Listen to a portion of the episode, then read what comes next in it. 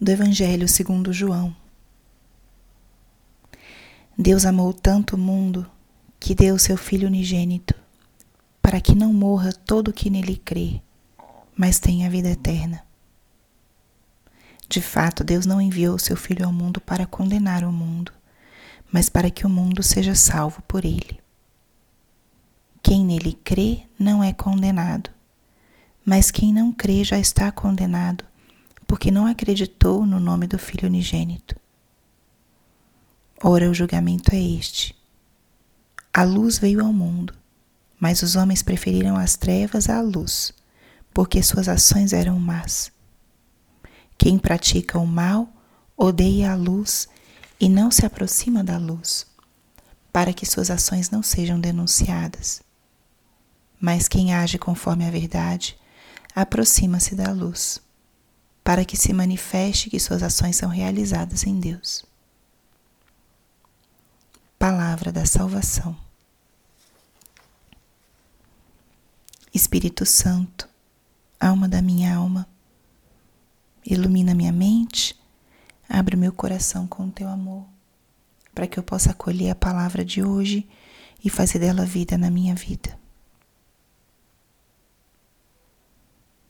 Estamos hoje na quarta-feira da segunda semana da Páscoa.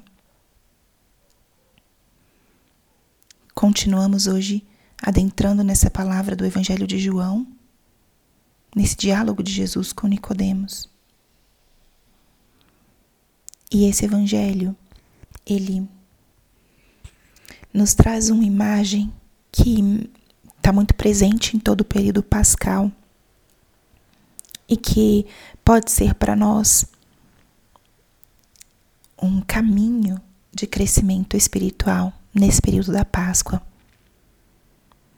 É a imagem da luz. A luz veio ao mundo, mas os homens preferiram as trevas à luz. Jesus ressuscitado é a luz que veio ao mundo. A ressurreição significa a vitória de Cristo sobre a morte, sobre o pecado. Ele que estava no sepulcro totalmente selado, o sepulcro escuro, frio.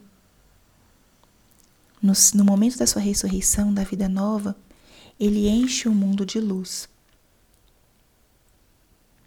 Só que a ressurreição de Cristo, ela precisa ser acolhida por todo homem.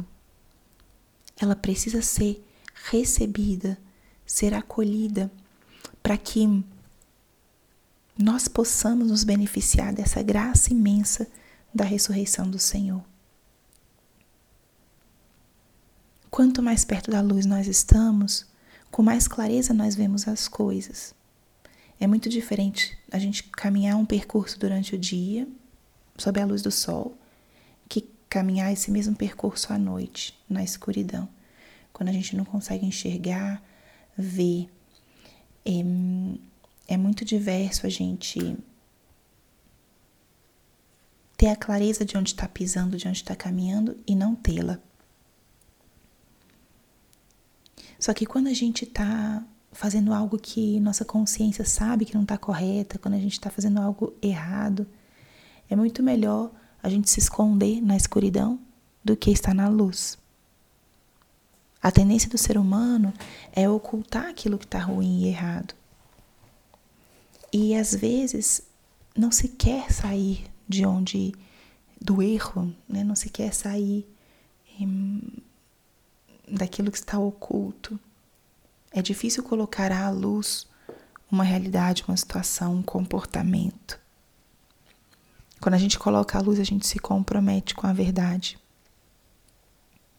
E isso é o que aconteceu com muitas pessoas.